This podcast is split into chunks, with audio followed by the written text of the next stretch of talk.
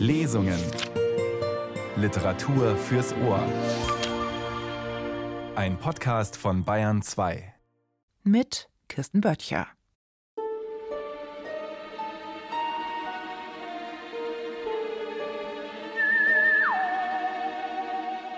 Sie leiden an einer chronischen Lebensunfähigkeit, erwiderte der Arzt. Einer Krankheit des Herzens, die weiter verbreitet ist, als man gemeinhin annimmt. Denn wenn auch die kümmerlichen Methoden, über die die konventionelle Wissenschaft verfügt, nicht in der Lage sind, seinem zerstörerischen Werk auf die Schliche zu kommen, so wohnt doch dem Gedanken eine Kraft inne, die töten kann wie Blausäure. Herzlich willkommen zu einer literarischen Therapiestunde mittels tödlicher Gedankenkraft hier in den Radiotexten und zum Auftakt einer spannenden Lesung in drei Folgen, die den vielversprechenden Titel Avatar trägt. Wenn Sie vielleicht, wie ich, dachten, der Begriff Avatar sei eine Kreation des Internetzeitalters und von Regisseur James Cameron in seinen Avatar-Blockbustern aufgegriffen worden, liegen Sie falsch. Avatar stammt aus dem Sanskrit, aus sogar vorchristlicher Zeit und bezeichnet in den heiligen Schriften Indiens die menschliche Manifestation des göttlichen Vishnu, der übrigens oft blau dargestellt wird.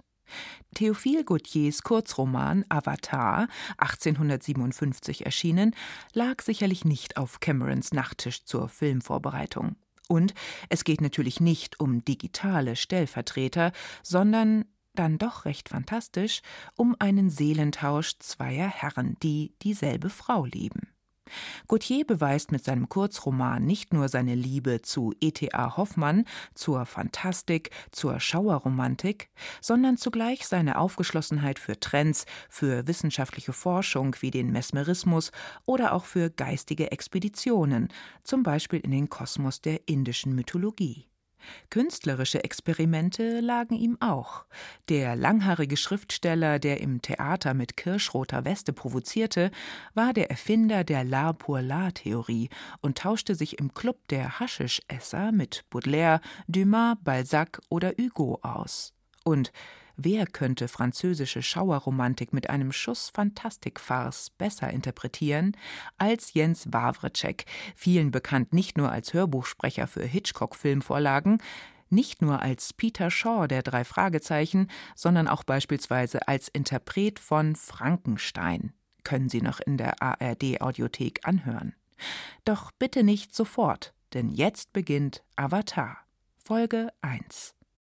Niemand wusste so recht etwas anzufangen mit der Krankheit, die Octave de Savy langsam von innen heraus zerfraß. Er hütete nicht das Bett. Sein Leben verlief in den gewohnten Bahnen, und obwohl nie eine Klage über seine Lippen kam, ging er doch für jedermann wahrnehmbar zugrunde. Auf die Fragen der Ärzte, die aufzusuchen ihn die Sorge seiner Eltern wie die seiner Freunde gleichermaßen zwang, konnte er keine konkreten Beschwerden benennen. Und die Heilkunst konnte nicht das geringste beunruhigende Symptom bei ihm feststellen. Aber doch wich das Leben von ihm und floh, um mit Terenz zu sprechen, durch eine jener unsichtbaren Spalten, über die der Mensch im Überfluss verfügt. Man hatte ihn zur Badekur geschickt. Doch auch die Nymphen des Thermalbades vermochten ihm nicht zu helfen. Eine Reise nach Neapel bewirkte ebenfalls keine Besserung. Und wo jedermann die wunderbare Sonne rühmte, da war sie ihm so schwarz vorgekommen wie die der Radierung Albrecht Dürers.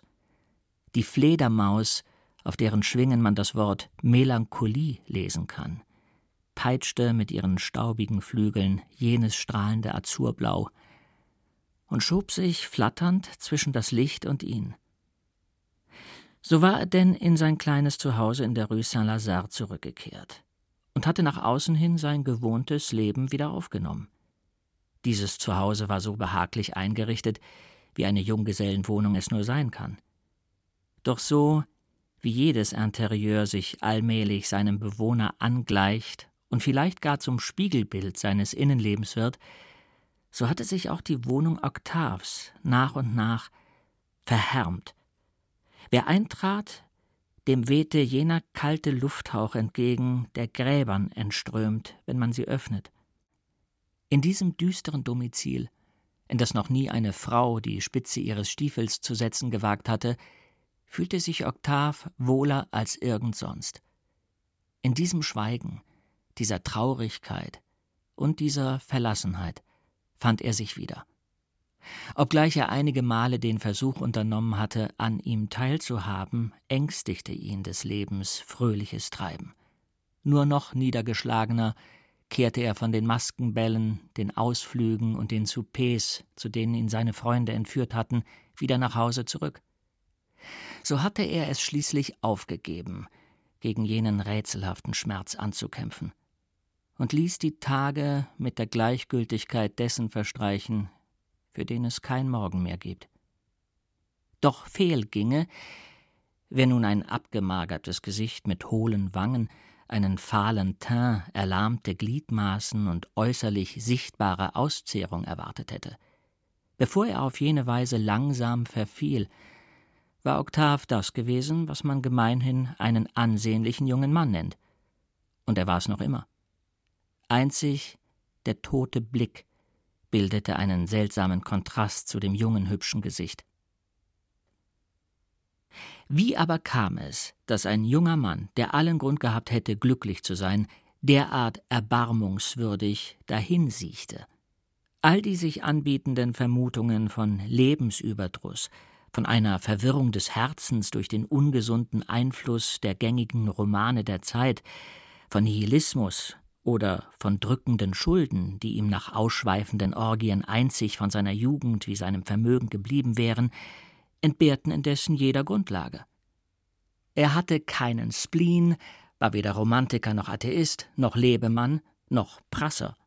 Niemand wusste von einer ausgehaltenen Mätresse zu berichten, und er verzehrte seine Einkünfte, ohne dass jemals eine Überspanntheit sein Kapital gefährdet hätte, was sein Vermögensverwalter zu schätzen wusste. Da nun die herkömmlichen Mediziner mit ihrem Latein am Ende waren bei dieser sonderbaren Krankheit, das Sezieren der Seele hatte noch keinen Einzug gehalten in die Hörsäle der Anatomie, zog man als letzte Lösung einen höchst eigenwilligen Arzt zu Hate, der nach einem langen Aufenthalt aus Indien zurückgekehrt war und im Ruf stand, mit seinen Behandlungen wahre Wunder zu bewirken. Octave, der wohl ahnte, dass dessen überlegener Scharfsinn durchaus in der Lage sein könnte, sein Geheimnis zu ergründen, schien den Besuch des Arztes zu fürchten und willigte erst auf das wiederholte Drängen seiner Mutter ein, Monsieur Balthasar Cherbonneau zu empfangen. Als der Arzt eintrat, lag Octave halb hingestreckt auf einem Divan. Er las, oder zumindest hielt er ein Buch in der Hand und er hätte den Anschein vermittelt, sich einer normalen Gesundheit zu erfreuen, wären dann nicht in seinen Augen die unendliche Teilnahmslosigkeit und die unheilbare Verzweiflung gewesen. So apathisch Octave auch war, so beeindruckte ihn doch das eigenartige Aussehen des Arztes.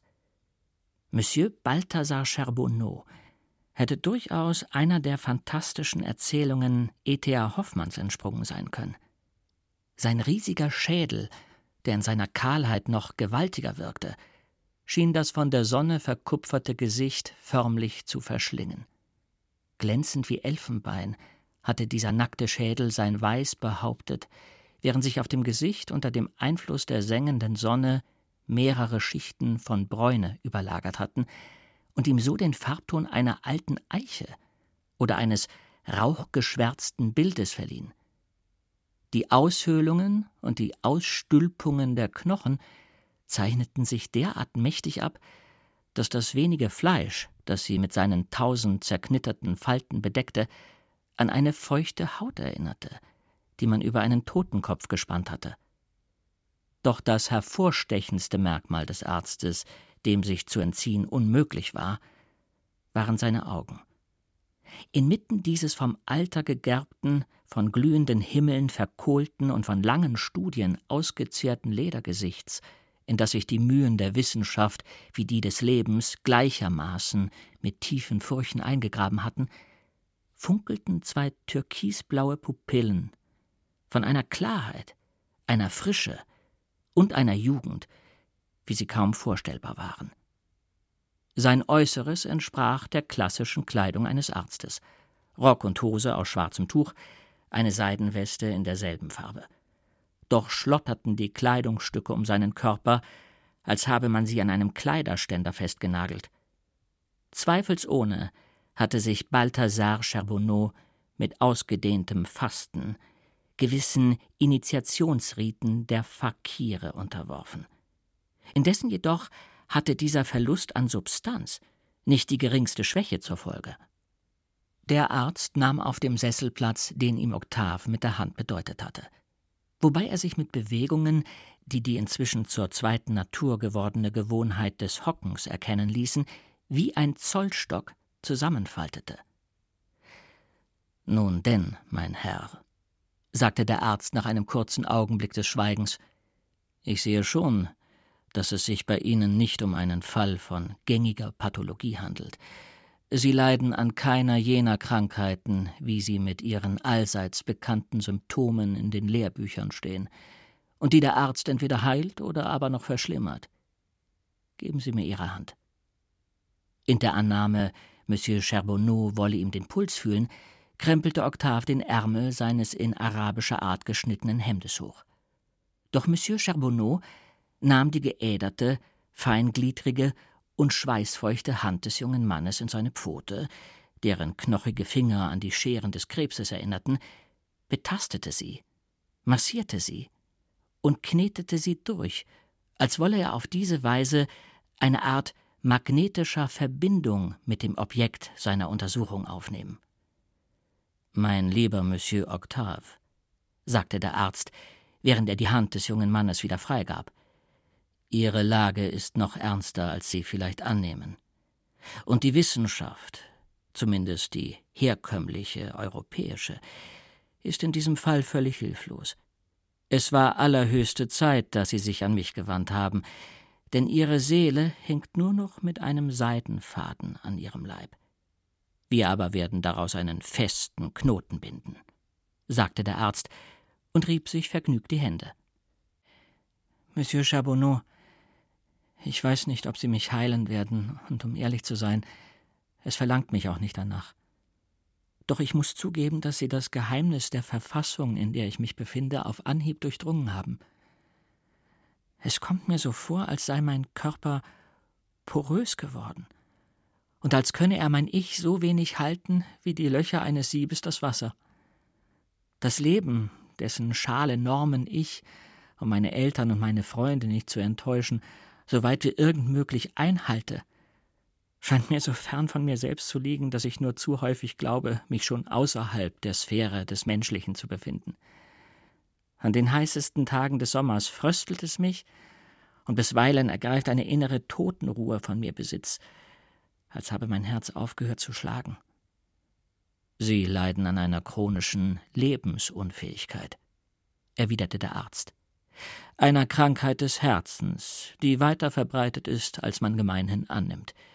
Denn wenn auch die kümmerlichen Methoden, über die die konventionelle Wissenschaft verfügt, nicht in der Lage sind, seinem zerstörerischen Werk auf die Schliche zu kommen, so wohnt doch dem Gedanken eine Kraft inne, die töten kann wie Blausäure. Welcher Kummer hat seinen gekrümmten Schnabel in ihre Leber geschlagen? Über welch bitterer Verzweiflung brüten sie in ihrer Apathie. War es eine Frau, die sie zum Narren gehalten hat? Nein, Herr Doktor, nicht einmal dieses Glück war mir vergönnt. Und doch, fuhr Monsieur Balthasar Charbonneau fort, lese ich aus ihren stumpfen Augen, aus der verzagten Haltung ihres Körpers und aus dem dumpfen Klang ihrer Stimme den Titel eines Shakespeare-Stückes so überdeutlich heraus, als sei er mit goldenen Lettern in den Lederrücken eines Buches geprägt. Love's Labours Lost. Wenn mich nicht alles täuscht, bedeutet das verlorene Liebesmüh. Genau das bedeutet es. Octave sagte nichts. Eine leichte Röte flog über seine Wangen, und um seine Verlegenheit zu überspielen, beschäftigte er sich ausgiebig mit der Quaste seiner Gürtelschnur. Der Arzt hatte ein Bein über das andere geschlagen und hielt nach der Sitte des Orients den Fuß mit der Hand. Seine blauen Augen fixierten die Oktavs und befragten sie mit einem gleichermaßen gebieterischen wie milden Blick. Nun denn, sagte Monsieur Balthasar Charbonneau, öffnen Sie mir Ihr Herz. Ich bin der Arzt der Seelen. Sie sind mein Patient. Und wie der katholische Priester einem Sünder, so werde auch ich Ihnen eine umfassende Beichte abverlangen, und Sie können sie ablegen, ohne dafür auf die Knie fallen zu müssen. Wozu? Selbst wenn Sie richtig geraten haben sollten, so würden meine Schmerzen doch nicht im geringsten dadurch gelindert, dass ich Ihnen darüber Rechenschaft ablege. Keine menschliche Macht und nicht einmal die Ihre würde mich zu heilen vermögen. Mag sein, sagte der Arzt. Es würde mir nicht gefallen, hob Oktav wieder an, wenn Sie mir kindischen Trotz nachsagen könnten. Um ehrlich zu sein, ich schäme mich jemandem, der in den sagenumwobensten und mystischsten Regionen der Welt gelebt hat, von einer derart gewöhnlichen Angelegenheit zu berichten. Nur keine Sorge, sagte der Arzt mit einem Lächeln. Einzig noch das Gewöhnliche ist es, das für mich etwas Außergewöhnliches an sich hat. Nun ja, Herr Doktor, es ist die Liebe, die mich umbringt. Gegen Ende des Sommers 1841 und damit zur schönsten Jahreszeit, zu der man die Stadt nur besuchen kann, weilte ich in Florenz. Damals war ich ein unbeschwerter junger Mann, der sich nichts sehnlicher wünschte, als das Leben zu genießen. Des Morgens machte ich mich ohne Hast auf, eine Kirche, einen Palazzo oder eine Galerie zu besichtigen. Anschließend frühstückte ich und kehrte dann zur Siesta in mein Domizil zurück. Gegen drei Uhr fuhr meine Kalesche vor und brachte mich zu den Kaschinen. Der Parco delle Cascine ist für Florenz das, was der Bois de Boulogne für Paris ist. Wenn man einmal davon absieht, dass dort jeder jeden kennt und dass das Rondell mit den im Halbkreis als Sessel aufgestellten Kutschen einen Salon unter freiem Himmel bildet. Dort trifft man die Verabredung für den Abend. Besiegelt, da stell dich ein, nimmt man Einladung an. Wer auch nur entfernt zur besseren Gesellschaft gehört, kommt nicht umhin, jeden Tag den Kaschinen seine Aufwartung zu machen. Auch ich achtete darauf, dort nicht zu fehlen. Eines Tages erschien eine Kalesche in den Kaschinen, die man dort bislang noch nicht gesehen hatte. Das Kupfer des Geschirrs, die Radabdeckungen und die Türgriffe glänzten wie aus Gold und blitzten in der Sonne. Dieses prachtvolle Gefährt zog alle Blicke auf sich. Wie Sie sich wohl vorstellen können, war die Kalesche nicht leer, und man wurde der strahlenden Schönheit einer Frau gewahr, die ihresgleichen sucht. Da ich zu Pferde war, konnte ich mich mühelos so weit nähern, dass mir kein Detail dieses menschgewordenen Meisterwerks entging. Dichte und lockige blonde Haarquasten umrahmten mit schweren Flechten zu beiden Seiten ein Gesicht, das weißer und reiner war als der jungfräuliche Schnee, der über Nacht auf den höchsten Alpengipfel gefallen ist ihre langen Wimpern, die in ihrer Zartheit an jene Goldfäden erinnerten, mit denen die Miniaturenmaler des Mittelalters die Köpfe ihrer Engel erstrahlen ließen, schoben sich wie Schleier halb vor ihre Augen, deren Blau-Grün jenem Leuchten nicht unähnlich war, das bestimmte Sonneneffekte aus dem Gletschereis hervorzaubern. Ihr göttlich modellierter Mund schimmerte im Purpurton der Schale der Venusmuschel, während ihre Wangen den scheuen weißen Rosen glichen, die das Liebesgeständnis der Nachtigall oder der Kuss des Schmetterlings zum Erröten brächte. So wie der Anblick Julias die Erinnerung an Rosalinde aus Romeos Gedächtnis verbannte, so vergaß auch ich alle einstigen Liebschaften im Angesicht jener alles überstrahlenden Schönheit. Ein neues Leben nahm für mich mit jener verhängnisvollen Begegnung seinen Anfang. Die Kalesche verließ die Kaschinen wieder und trug die berückende Vision mit sich fort. Ich lenkte mein Pferd neben das eines sehr liebenswürdigen jungen Russen, der mit allen Badeorten ebenso vertraut war wie mit jedem weltläufigen Salon in ganz Europa, und der deshalb die reiselustige Gesellschaft der großen Welt bestens kannte. Ich brachte das Gespräch auf die Fremde und erfuhr, dass es sich um die Gräfin Praskovia Labinska handelte, eine gebürtige Litauerin von hohem Stande und beträchtlichem Vermögen, deren Gatte seit zwei Jahren im Kaukasuskrieg kämpfte. Ich brauche Ihnen wohl kaum das ganze Ausmaß an diplomatischem Geschick zu beschreiben, das ich aufwandte, um von der Gräfin empfangen zu werden, die sich seit der Abreise des Grafen nahezu völlig aus der Gesellschaft zurückgezogen hatte. Schließlich jedoch wurde ich vorgelassen. Zwei wohlhabende, verwitwete Prinzessinnen und vier Baroninnen jenseits allen Alters bürgten für mich mit ihrer altmodischen Tugendhaftigkeit. Die Gräfin Labinska hatte eine halbe Meile außerhalb von Florenz eine prächtige Villa gemietet. Hatte mich schon ihre strahlende Schönheit bezaubert. So tat es der so feinsinnige und so differenzierte Kopf der Gräfin nach einigen Besuchen noch viel mehr.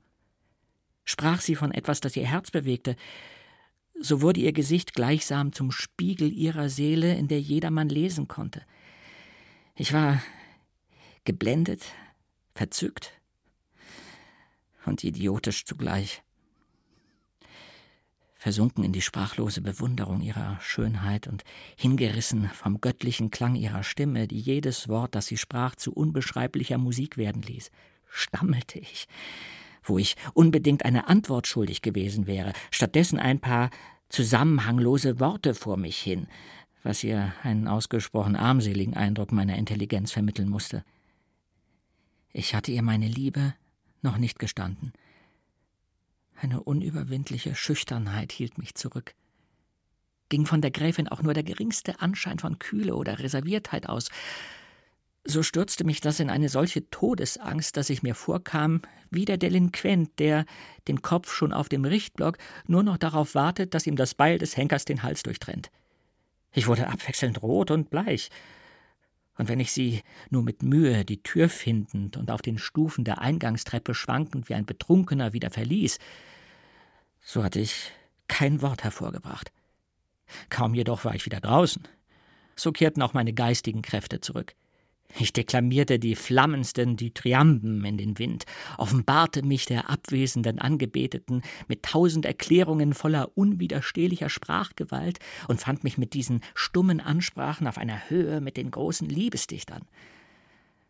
Am Ende eines jeden dieser Monologe kam es mir vor, als müsste die Gräfin besiegt vom Himmel herab an mein Herz sinken, und mehr als einmal presste ich im festen Glauben, sie zu umklammern, meine Arme vor die Brust.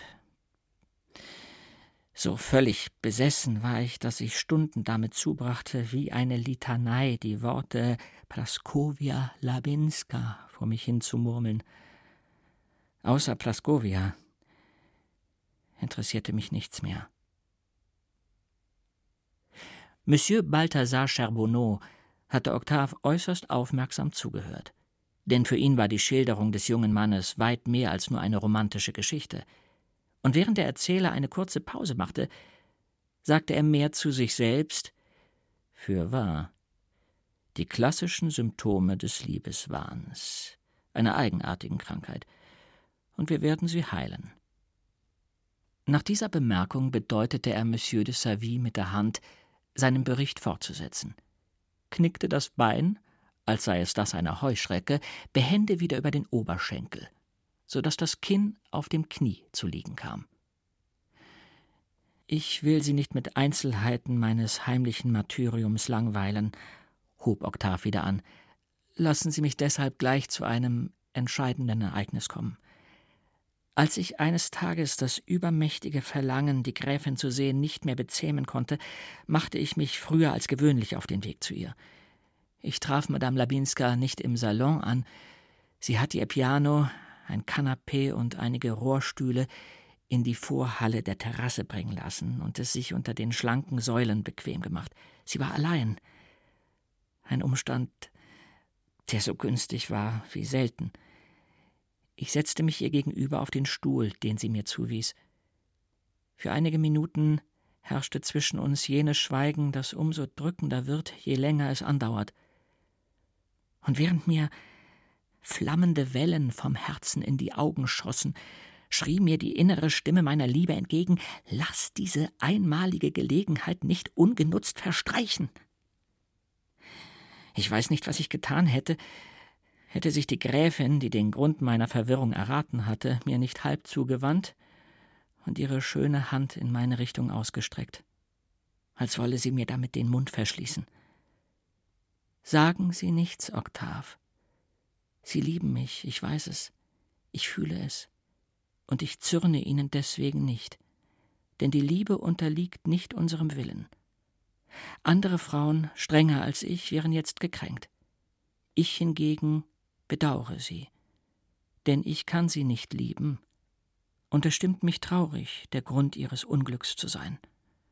Zuerst hatte ich noch gehofft, meine beharrliche Kühle ihnen gegenüber würde sie ermüden, doch wahre Liebe, die mir mit all ihren Merkmalen aus ihren Augen spricht, lässt sich durch nichts abschrecken.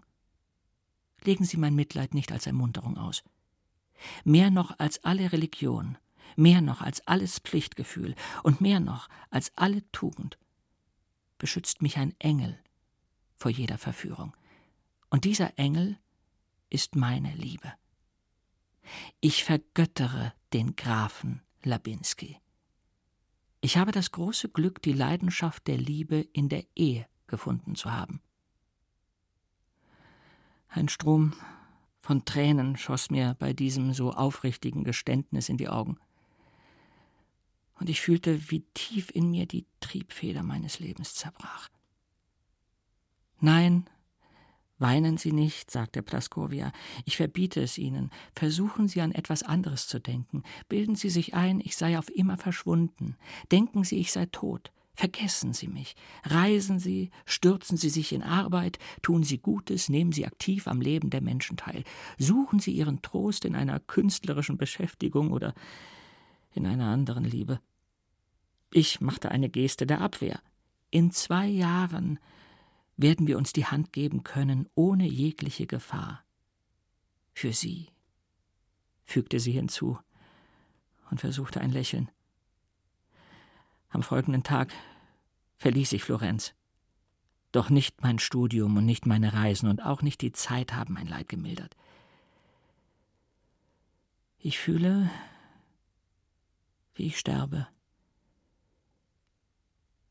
Hindern Sie mich nicht daran, Herr Doktor. Haben Sie denn die Gräfin Plaskowia Labinska jemals wiedergesehen? fragte der Arzt, dessen blaue Augen auf eine merkwürdige Art funkelten. Nein, erwiderte Octave, aber sie ist in Paris. Und erreichte Monsieur Balthasar Charbonneau eine geprägte Visitenkarte, auf der stand Die Gräfin Praskowia Labinska empfängt jeden Donnerstag. Seit einiger Zeit wohnten die Gräfin Labinska und ihr Gatte Graf Olaf Labinski, der nach einem ruhmreichen Feldzug aus dem Kaukasuskrieg zurückgekehrt war, in einem herrschaftlichen Palais in der Avenue Gabrielle. Auf den Bällen der Gesandtschaften stach der Graf aus all den Menschengruppen wie eine funkelnde Erscheinung hervor und machte die Männer so eifersüchtig wie die Frauen verliebt, was ihn freilich, er hatte Praskovia, kalt ließ. Zu erwähnen, dass der Geist des Grafen über die gleichen Gaben verfügte wie sein Körper, ist überflüssig. Die wohlwollenden Feen hatten ihn an seiner Wiege gesegnet, und die böse Hexe, die sonst alles verdirbt, hatte sich an jenem Tag von ihrer liebenswürdigen Seite gezeigt. Man wird leicht einsehen, dass Octave de Savy gegen einen solchen Rivalen kaum eine Chance hatte – und dass er trotz der Hoffnung, die der sonderbare Doktor Balthasar Charbonneau seinem Herzen einzuflößen suchte, eigentlich gut daran getan hätte, in Ruhe auf den Kissen seines Divans dahinzuscheiden. Drei Jahre waren vergangen, seit jenem Tag, da sie das Liebesgeständnis, das sie nicht vernehmen durfte, auf Octaves Lippen unterdrückt hatte. Das einzige Wort, das er ihr hätte schreiben können, war ihm untersagt, Wozu Praskovia dann wiedersehen? Mehr als einmal indessen hatte die Gräfin, von diesem Schweigen zutiefst erschreckt, mit Wehmut an ihren dauernswerten Verehrer gedacht. Sollte er sie wirklich vergessen haben? Wie eine Göttin, der jegliche Eitelkeit fernliegt, wünschte sie es sich, ohne freilich wirklich daran zu glauben. Kaum in Paris angekommen, hatte die Gräfin Octave jene schlichte Karte zukommen lassen, die Dr. Balthasar Charbonneau jetzt beiläufig zwischen den Fingern hin und her drehte. Ich bin Ihrem Bericht mit größter Aufmerksamkeit gefolgt, sagte der Arzt. Doch er beweist mir, dass jede Hoffnung, die Sie vielleicht hegen mögen, nichts als eine Chimäre ist. Niemals wird die Prinzessin die Liebe teilen, die Sie für sie empfinden. Sie sehen also ein, Monsieur Charbonneau, dass ich völlig recht daran tat, gar nicht erst den Versuch zu unternehmen, das Leben aufzuhalten, das aus mir entweicht. Ich habe gesagt, dass die herkömmlichen Methoden keine Hoffnung in sich tragen, entgegnete der Arzt. Doch gibt es verborgene Kräfte, von denen die moderne Wissenschaft nichts ahnt, deren Tradition sich jedoch bewahrt hat, in jenen fremden Ländern, die eine ignorante Zivilisation barbarisch nennt. Schon in den ersten Tagen der Welt hat dort das Menschengeschlecht aus der unmittelbaren Berührung mit den lebendigen Kräften der Natur jenes geheime Wissen erlernt, von dem man glaubt, es sei verloren. Doch dieses geheime Wissen wurde von einem Eingeweihten zum nächsten weitergegeben. Fixiert auf seinen Materialismus ahnt unser Europa nichts von jenen Höhen der Vergeistigung, zu denen die Büßer Indiens vorgedrungen sind. Während ihr ausgemergelter Körper in völliger Reglosigkeit verharrt, schwingt sich ihr von sämtlichen Fesseln befreiter Geist auf den Flügeln der Halluzination zu unermesslichen Höhenflügen in den Welten des Übernatürlichen auf. Sie haben Visionen und fantastische Träume. Sie durchqueren die Unendlichkeit in alle Richtungen und wohnen der Schöpfung des Universums ebenso bei wie der Geburt der Götter und ihren Verwandlungen. In diesem verzückten Zustand murmeln sie Begriffe, die Sprachen angehören, die auf diesem Erdball kein Volk seit tausenden von Jahren mehr gesprochen hat. Und sie finden zurück zum Urwort, zu jenem Wort, auf das hin das Licht aus der archaischen Finsternis hervorgebrochen ist. Man hält sie für verrückt. Doch dabei sind sie fast Götter. Diese eigenartige Vorrede fesselte Octaves Aufmerksamkeit in höchstem Maße. Der Zusammenhang, den die Büßer Indiens mit seiner Liebe zur Gräfin Labinska haben sollten, wollte sich ihm nicht erschließen. Wie um seinen Fragen zuvorzukommen, machte der Arzt, der Octaves Gedanken erraten hatte, eine Handbewegung und sagte Nur Geduld, mein lieber Kranker. Sie werden schon gleich verstehen, dass ich mich keinen überflüssigen Abschweifungen hingebe. Als ich eines Tages genug davon hatte, auf den Marmortischen der antiken Hörsäle Leichen mit dem Skalpell zu befragen, die mir nur Tod vor Augen führten, wo ich Leben suchte, da keimte in mir der Gedanke, der Seele auf die Schliche zu kommen, sie zu analysieren und sozusagen zu sezieren. Mit Hilfe des Magnetismus trachtete ich, die Bande zu lösen, die den Geist an seine Hülle fesseln. Und bald schon hatte ich Mesmer, Delon, Maxwell, Pisegur, Deleuze und all die anderen Koryphäen ihres Metiers überflügelt in ihren Experimenten, die zwar allesamt Wundern nahe kamen, mich aber trotzdem noch nicht zufriedenstellten. Katalepsie, Somnambulismus, siebter Sinn und die Ekstasen der Hellseherei – All diese Effekte standen mir nach Belieben zur Verfügung. Aber dennoch war es nicht das, was ich mir von der Wissenschaft erträumte. Die Seele entzog sich mir doch stets aufs Neue. In der Hoffnung, in jenem Land des archaischen Wissens das geheimnisvolle Urwort zu finden, machte ich mich auf nach Indien, lernte Sanskrit und Prakrit, die Idiome der Eingeweihten wie der einfachen Menschen, und war so in der Lage, mich mit Panditen wie Brahmanen zu verständigen. Ein Priester verwies mich an einen Büßer, der in einer der Grotten der Elefanta-Insel hauste und auf dem höchsten Grad der Erleuchtung angelangt war. Als ich ihn fand, kauerte er, in die Fetzen einer Matte gehüllt, die Knie unter dem Kinn und die Hände über den Beinen verschlungen, in völliger Reglosigkeit, mit dem Rücken an der Wand seiner Höhle. Die verdrehten Augen ließen nur noch das Weiße erkennen. Die von einer unbeschreiblichen Magerkeit gegerbte Haut klebte an den Wangenknochen. Der Bart wallte bis fast auf den Boden, und seine Fingernägel bogen sich auf wie die Krallen eines Adlers. Die Sonne hatte ihn derart ausgetrocknet und geröstet, dass das natürliche Braun seiner indischen Haut das Aussehen von Basalt angenommen hatte. Im ersten Augenblick hielt ich ihn für tot. Ich schüttelte seine wie von Starrsucht steifen Arme und schrie ihm so laut, wie ich es nur vermochte, geheiligte Worte ins Ohr, um mich als Berufenen zu erkennen zu geben. Doch er zitterte nicht einmal, und seine Augenlider blieben ohne jede Regung. Als ich, da alles Bemühen ohne Hoffnung schien, schon im Begriff war, mich wieder zu entfernen, hörte ich ein eigenartiges Knistern.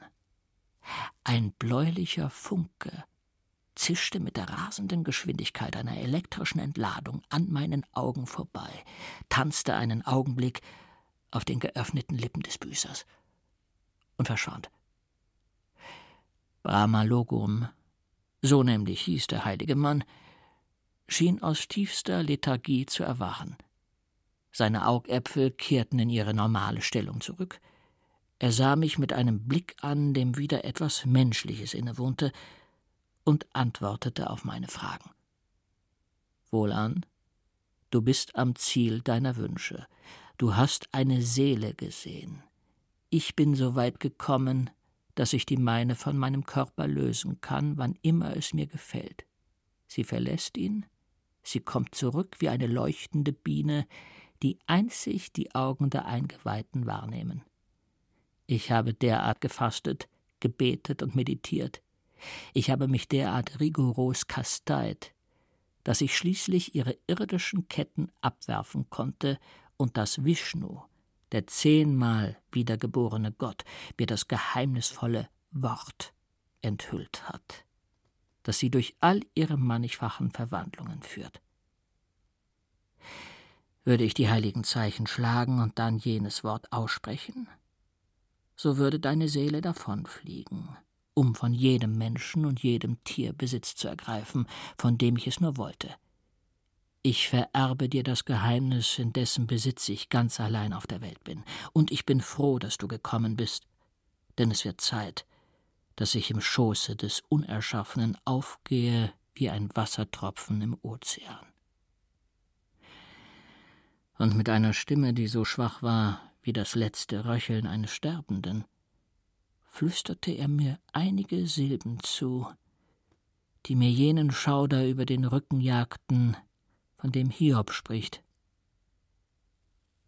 Was wollen Sie damit sagen? rief Oktav aus. Ich wage kaum den Gedanken, der sich dahinter auftut, bis zu seiner letzten Konsequenz weiterzudenken. Ich will sagen, entgegnete Monsieur Balthasar Charbonneau gelassen, dass ich die Formel Brahma Logums keineswegs vergessen habe und dass die Gräfin Labinska schon über hellseherische Kräfte verfügen müsste, wollte sie die Seele Octave de Savis im Körper Olaf Labinskis erkennen. Der Ruf des Dr. Balthasar Charbonneau als Arzt und Wunderheiler, schickte sich zu jener Zeit gerade an, in Paris die Runde zu machen. Seine Bizarrerien, gleich ob Effekt oder Realität, hatten ihn in Mode gebracht. Doch nichts lag ihm ferner, als sich einen, wie man so sagt, festen Patientenstamm zu erwerben. Im Gegenteil setzte er alles daran, Kranke vor den Kopf zu stoßen. Und während er die gewöhnliche Lungenentzündung, die alltägliche Darmbeschwerde und das übliche bürgerliche Typhusfieber mit kaum noch zu übertreffender Herablassung an seine Kollegen überwies, nahm er sich nur der hoffnungslosen Fälle an, Ausnahmeerscheinungen, bei denen er dann jedoch nachgerade unglaubliche Heilungen erzielte. Neben dem Bett stehend, schlug er über einer Tasse Wasser einige magische Zeichen. Und kaum hatten die steifen und kalten Körper, die bereits mit einem Bein im Grabe standen, ihre in der Agonie zusammengepressten Kiefer etwas geöffnet und einige Tropfen jenes Tranks geschluckt, als auch schon die Geschmeidigkeit des Lebens und die Farbe der Gesundheit wieder von ihnen Besitz ergriffen. Kein Wunder, dass man ihn den Arzt der Toten oder den Wiedererwecker nannte. Doch waren auch solche Behandlungen längst keine Selbstverständlichkeit. Und häufig schlug er sogar enorme Summen aus, die ihm reiche Angehörige von Todkranken boten. Wie man sieht, war Balthasar Charbonneau ein Arzt von höchst widersprüchlichen Ansichten, der von seinem Aufenthalt in Indien eine auffallend exzentrische Geisteshaltung mitgebracht hatte. Indessen jedoch überstrahlte sein Renommee als Magnetiseur noch seinen Ruf als Arzt. So hatte er vor einer kleinen Schar Auserwählter einige spiritistische Sitzungen abgehalten, von denen man sich Phänomene berichtete, die die Vorstellung von dem, was möglich war und was nicht, gehörig durcheinandergewirbelt hatten und die selbst die Wundertaten des Cagliostro noch in den Schatten stellten. Der Arzt bewohnte im Erdgeschoss eines alten herrschaftlichen Stadthauses in der Rue du Regard eine ganze Flucht ineinandergehender Räume. Obwohl es Sommer war, bliesen mächtige Heizkörper dicke Schwaden heißer Luft durch ihre messingvergitterten Öffnungen in die riesigen Räume und hielten so die Temperatur auf 30 bis 40 Grad. Gewöhnt an die sengende Hitze Indiens, fror Monsieur Balthasar Charbonneau unter unserer bleichen Sonne. Inmitten hoher Stapel von Schriften in Sanskrit hielt sich Monsieur Balthasar Charbonneau im hintersten dieser Räume auf, der noch stärker beheizt war als die anderen. Eine elektrische Apparatur mit leidenschen Flaschen voller Goldblätter und runden, von Kurbeln angetriebenen Glasscheiben erhob sich in der Mitte des Raumes neben einem Messmerbottich, in den ein Metallstab tauchte und aus dem zahllose Eisenstiele herausragten. Freilich jedoch war Monsieur Charbonneau alles andere als ein Scharlatan, und so lag ihm jegliche Inszenierung fern. Aber doch verspürte man beim Betreten dieses sonderbaren Refugiums etwas von jenem Schauder, wie ihn einst die Laboratorien der Alchemisten hervorgerufen hatten. Die Berichte von den Wundertaten des Arztes waren auch Graf Olaf Labinski zu Ohren gekommen und hatten bei aller Skepsis doch seine Neugier geweckt. Die Natur hat die Slawen mit einem gewissen Hang zum Wunderglauben ausgestattet, den auch die sorgsamste Erziehung bisweilen nicht ganz aus der Welt zu schaffen vermag. Zudem hatten über jeden Zweifel erhabene Zeugen, die an jenen Sitzungen teilgenommen hatten, Dinge beschrieben, die man, gleich wie viel Vertrauen man dem Erzähler auch schenken mochte, nicht hätte glauben können, sähe man sie nicht mit eigenen Augen. So beschloss er denn, dem Wunderheiler seine Aufwartung zu machen. Als Graf Labinski bei Dr. Balthasar Charbonneau eintrat, kam es ihm so vor, als lodere um ihn herum eine unsichtbare Flamme. Die extreme Hitze, die in den Räumen herrschte, drohte ihm den Atem zu rauben. Die schwindelerregenden Ausdünstungen und erstickenden Düfte der Lampen, in denen aromatisierte Öle brannten, wie der üppigen Blumen aus Java, machten ihn benommen. Taumelnd machte er einige Schritte auf Monsieur Charbonneau zu, der zusammengekauert in einer jener eigenartigen Fakir- oder Sannyasin-Stellungen auf seinem Divan hockte. Der Anblick seiner Gelenke, die sich wie spitze Winkel unter den Falten der Kleidung abzeichneten, erinnerte unwillkürlich an eine menschliche Spinne, die unbeweglich in der Mitte ihres Netzes angespannt auf Beute lauert. Der Arzt, der Olafs Beklemmung bemerkte, streckte die Hand in seine Richtung aus, zauberte mit zwei oder drei kurzen Bewegungen einen Hauch von Frühling herbei und schuf so um ihn herum eine Oase paradiesischer Frische inmitten all dieser Höllenhitze. Nun, Fühlen Sie sich jetzt etwas besser? Gewohnt an die baltischen Meerwinde müssen Ihre Lungen doch gekeucht haben wie die Blasebälge einer Schmiede bei dieser sengenden Hitze, in der ich freilich immer noch vor Kälte schlottere. Graf Olaf Labinski deutete mit einer Handbewegung an, dass er nicht mehr unter der hohen Temperatur litt, die in den Räumen herrschte. Nun denn, sagte der Arzt mit einem Anflug von Verbindlichkeit. Zweifelsohne haben Sie von meinen Kunststückchen gehört und möchten nun gern eine Probe meines Könnens sehen. Meine Neugier ist nicht von derart schlichter Natur, erwiderte der Graf, und ich habe höchsten Respekt vor einem der Prinzen der Wissenschaft. Ich bin kein Gelehrter, jedenfalls nicht im landläufigen Sinne, im Gegenteil. Durch die intensive Beschäftigung mit Dingen, auf die die Wissenschaft nur verächtlich herabblickt, bin ich zum Herrscher über bislang unerforschte geheime Mächte geworden und erziele auf diese Weise Resultate, die wie Wunder wirken, obwohl sie doch nur völlig natürlich sind. Indessen habe ich einige ziemlich ungewöhnliche Erfolge erzielt und stelle sie ihrem Urteil anheim, sagte Dr. Balthasar Charbonneau und schob einen schweren Vorhang zur Seite, der eine Art von Alkoven im hinteren Teil des Raums verbarg.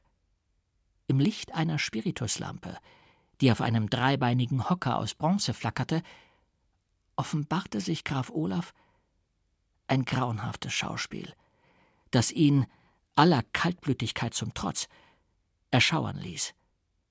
Vom Gürtel aufwärts nackt und starr wie eine Leiche lag ein junger Mann auf einem schwarzen Marmortisch. Doch obwohl sein Körper mit Pfeilen gespickt war, wie der des heiligen Sebastian, trat doch kein einziger Tropfen Blut hervor. Oh nein, er leidet nicht im geringsten. Stechen Sie ruhig zu. Keine Faser seines Gesichts wird zucken, sagte der Arzt, während er die Pfeile aus dem Körper zog wie Nadeln aus einem Nadelkissen. Einige rasche Handbewegungen befreiten den Patienten von jenem Fluidum, das ihn wie ein Netz gefangen gehalten hatte, und als er sich erhob, hatte er jenes entrückte Lächeln auf den Lippen, mit dem man gewöhnlich aus einem glücklichen Traum erwacht. Von Monsieur Balthasar Charbonneau mit einem Wink entlassen, verschwand er durch eine kleine Tür in der Täfelung, mit der der Alkoven ausgekleidet war. Ich hätte ihm auch ein Bein oder einen Arm abnehmen können, ohne dass er es gewahr geworden wäre, sagte der Arzt und verzog die Falten seines Gesichts zu einer Art Lächeln. Ich habe es nicht getan, weil ich noch nicht in der Lage bin, Leben zu erschaffen. Und weil der Mensch darin sogar selbst der Eidechse noch unterlegen nicht über ausreichend starke Lebenssäfte verfügt, jene Körperteile nachzubilden, die er verloren hat. Aber wo ich schon nicht Leben schaffe, da verjünge ich es doch. Und mit diesen Worten hob er einen Vorhang, hinter dem eine alte Frau unter dem Einfluss magnetischer Kräfte auf einem Sessel schlief. Der Arzt richtete für einige Minuten den durchdringenden Blick seiner blauen Augen auf sie, und schon strafften sich die verfallenen Züge, nahm die Rundung ihres Busens wieder seine jungfräuliche Reinheit an, die Wangen rundeten sich, und leuchteten mit der samtigen Frische der Jugend wie Pfirsiche. Wie von Zauberhand abgenommen, ließ die Maske des Alters die schöne junge Frau wieder zum Vorschein kommen, die seit langem schon darunter verschwunden gewesen war. Glauben Sie, dass der Jungbrunnen einige Tropfen seines wundertätigen Wassers hierher verschüttet hat? fragte der Arzt den ob dieser Verwandlung versteinerten Grafen. Doch lassen wir diesen Körper, den mein Wille für einen Augenblick zurückverwandelt hat, und beschäftigen wir uns mit jenem Mädchen, das dort friedlich in seiner Ecke schläft. Befragen Sie sie ruhig, denn sie weiß weitaus mehr als die Pythien und die Sibyllen. Schicken Sie sie in eins ihrer sieben böhmischen Schlösser und fragen Sie nach dem Inhalt der geheimsten Truhe dort. Sie wird es Ihnen sagen. Denn ihre Seele benötigt für diese Reise nicht mehr als eine Sekunde. Was im Übrigen wenig verwunderlich ist, durchmisst doch die Elektrizität, die sich zum Denken verhält wie der Fiaker zur Eisenbahn, 70.000 Meilen in nur einem Augenblick. Geben Sie ihr Ihre Hand, um die Verbindung mit ihr herzustellen. Es ist gar nicht nötig, dass Sie Ihre Frage aussprechen. Sie wird sie aus Ihren Gedanken lesen. Mit einer Stimme, so tonlos wie die eines Schattens, antwortete das Mädchen auf die Frage, die der Graf nur gedacht hatte. In dem Kästchen aus Zedernholz befindet sich ein sandbedeckter Klumpen Erde auf dem man den Abdruck eines kleinen Fußes sieht. Nun, hat sie richtig geraten? fragte der Arzt so leichthin, als sei er von der Unfehlbarkeit seiner Schlafwandlerin fest überzeugt. Ein flammendes Rot flog über das Gesicht des Grafen. Denn wirklich hatte er zur Zeit ihres ersten Liebesglücks einen der Fußabdrücke Praskovias heimlich von der Allee eines Parks aufgehoben und hütete ihn, wie eine Reliquie verschlossen, in einem mit Elfenbein und Silber ausgeschlagenen Kästchen. Monsieur Balthasar Charbonneau, der die Verlegenheit des Grafen bemerkt hatte, drang als Mann von Welt nicht weiter in ihn und führte ihn stattdessen zu einem Tisch, auf dem diamantklares Wasser stand. Ohne Zweifel haben Sie von dem Zauberspiegel gehört, in dem Mephisto für Faust das Abbild Helenas heraufbeschwört, und ohne dass ich Pferdehufe an meinen Strümpfen und zwei Hahnenfedern am Hut hätte, vermag auch ich Sie mit jenem unschuldigen Wunder zu erfreuen. Beugen Sie sich über diese Schale und denken Sie fest an die Person, von der Sie sich wünschen, dass sie jetzt hier wäre. Ob lebendig oder tot, ob weit entfernt oder ganz in der Nähe. Sie wird ihrem Ruf Folge leisten. Und sei es auch vom anderen Ende der Welt oder aus der Tiefe der Vergangenheit. Der Graf neigte sich über die Schale und mit einer derart wunderbaren Vollkommenheit, dass jeder Maler darüber vor Verzweiflung gestorben wäre, sah man wie in einem Spiegel auf dem Grund des Wassers eine junge Frau, in einem mit Spitzen besetzten Morgenmantel, mit meergrünen Augen und lockigen goldblonden Haaren, deren schöne Hände wie Schmetterlinge geistesabwesend über die Elfenbeintasten des Klaviers wanderten.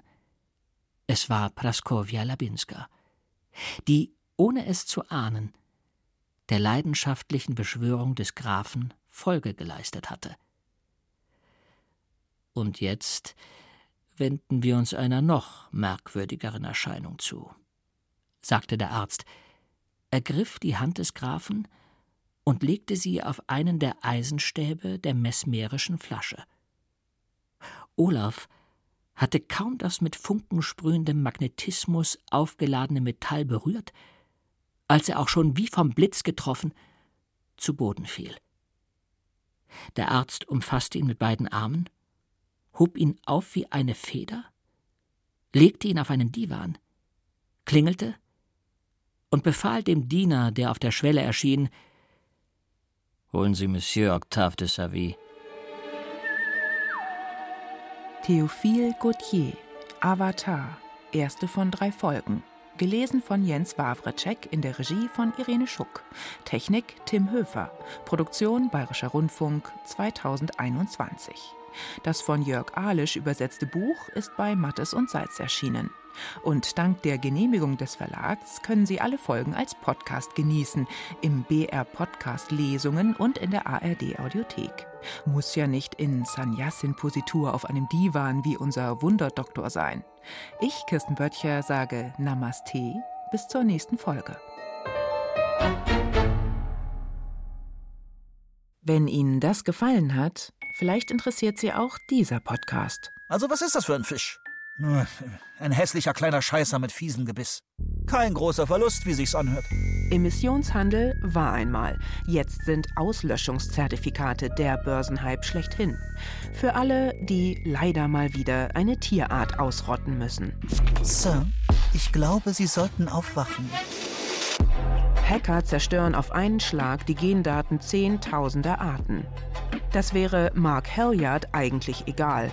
Nur hat er auf ein Tier viel Geld gesetzt. Den gemeinen Lumpfisch. Und ausgerechnet den haben seine Tiefseemaschinen gerade ausradiert. Erstaunlich, nicht wahr? Nicht mal Heuschrecken können das.